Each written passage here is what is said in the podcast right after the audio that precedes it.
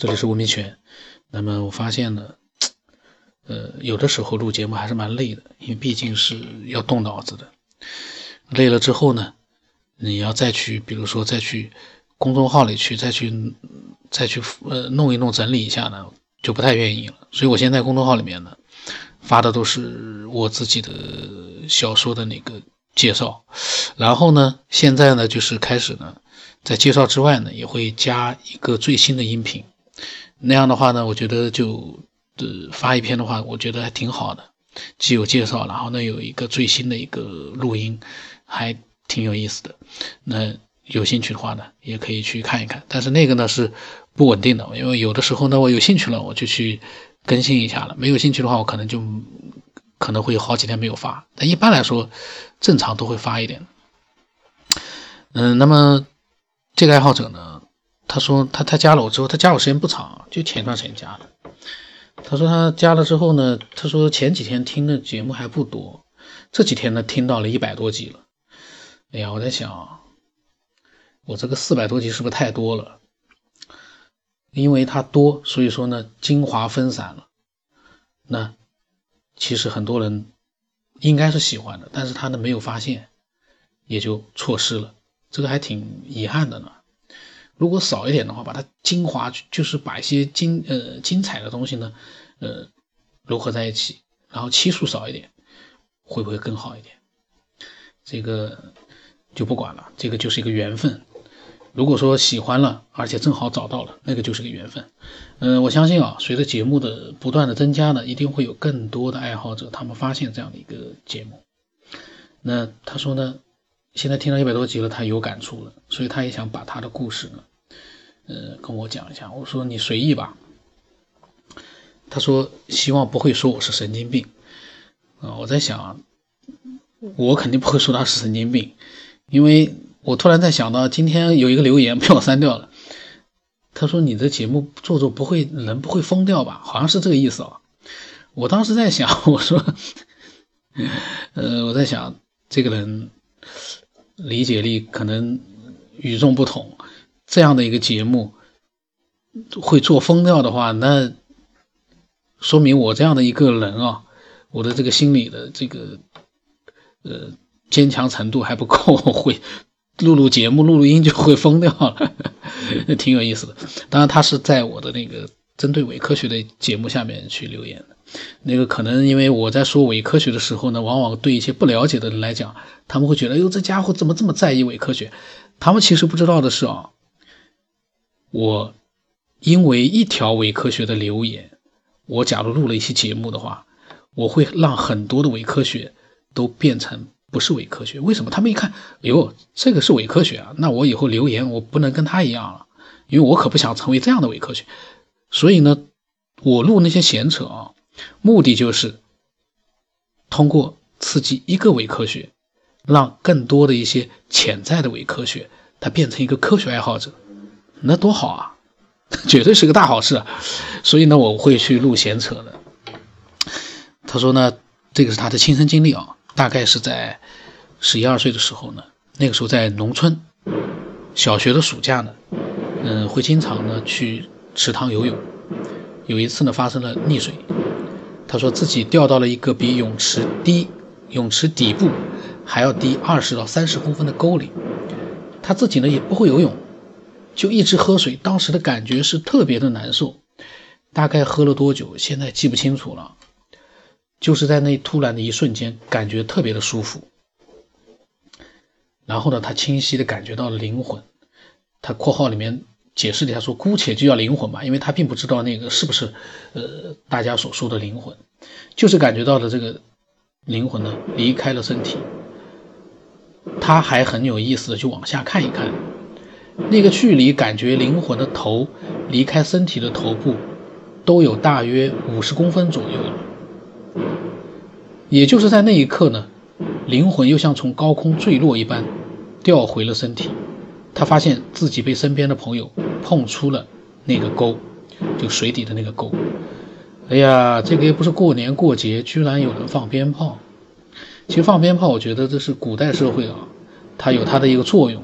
现在这个社会大家都群居在一起，一栋楼几百个人、几十个人再放鞭炮，那个就是真的是啊，太愚昧了。这个鞭炮放了有意义吗？呃，他呢，自从呢身体回到身体之后，就灵魂都回到身体之后，就感觉特别的难受，一边往岸上走，一边呕吐。所以自从那件事以后呢，他就坚信人是有灵魂存在的。哟，他才十一二岁，他就坚信人是有灵魂存在的。但是不论解剖解剖学还是各种科学，到目前呢还解释不了人的灵魂到底存在不存在。或许灵魂也就是人的思想，人的思想可能会被一组脑电波。他说：“人人的思想啊，可能就是一组脑电波，或者是什么。”他比较认同我之前的一个观点，就是人如果按照进化论来说，是可能解释不了的。他有一些猜想，人会不会是嗯某某种高高度文明的物种创造的，类似于我们现在创造的智能机器人，只不过呢材料不一样，而这些高等。文明物种呢，创造的人无法控制了，甚至于对他们产生了威胁，只能从他们的居住地把人类送走。为了防止威胁的再度产生，锁定了脑部的应用开发。我倒是觉得啊，他讲的这个，我我是在想，如果高等文明有能力锁定我们的脑部开发的话，而且我们现在地球上几十亿人都没有人冲破那个呃锁定的那个开发程度的话。这个高等文明根本不用担心人类会对他们有什么威胁，我们人类对他们能有什么威胁？呵 呵这个我觉得应该不用担心。呃，他说呢，他说这也和有种说法说人类的大脑开发只有百分之二相吻合。他说说的有点乱，不知道能不能懂，只是一个猜想而已。我说挺好的分享。那么我跟他讲，我说小时候我有一次被溺的溺水的经历，不过呢没有像你这样自己看到自己。我当时跟。几个大的学生去河里面游泳的时候呢，也是溺水，然后在水里面扑腾。因为我学游泳学了好几个暑假呃都没有学会。经过那次溺水之后啊，那次溺水后来呢，不知道怎么被救上去了。经过那次溺水之后呢，我就再也不会沉下去了，我就会游泳了。突然之间我就会游泳了，我没有出现他的那个灵魂出体，呃，但是呢，在溺水的那一瞬间，你的人。会有那么一点点，你会发现自己的呃精神和肉体呢是有那么一点点分离的。然后呢，被救起来的那一瞬间啊，就是回到了就是肯定安全的那一瞬间，你会感觉到刚才是恍如一梦啊那种感觉有的，但是没有灵魂出体。嗯，那么我在想，嗯，高等文明它创造了人类，如果是打比方是真的话，嗯，是合理的。因为人从两个人产生欲望到精子卵子那样的一个神奇的一个结合之后，然后孕育的整个一个过程，从一个精子或者卵子结合之后的那个东西，就一点一点的按照一样的一个规律，一个一个程序设定，变成了一个胎儿婴儿。那个东西，那个复杂的过程，你能想象？那是自己出现的吗？那是一个每一个人都会经过的过程啊，就说明是适用于每一个人的这样的一个规定，呃，那个一个程序，呃，一个规律，怎么可能是随机出现的呢？这个呢，以后有机会的话，我们再专门录一期啊，就是关于那个进化的，嗯，那个东西太耗神了，其实看起来呢是闲扯，但其实也是很耗神的。那他呢，嗯。还跟我讲了一些其他的想法，呃，下一次再录吧。感觉其实还挺累的，录录音啊。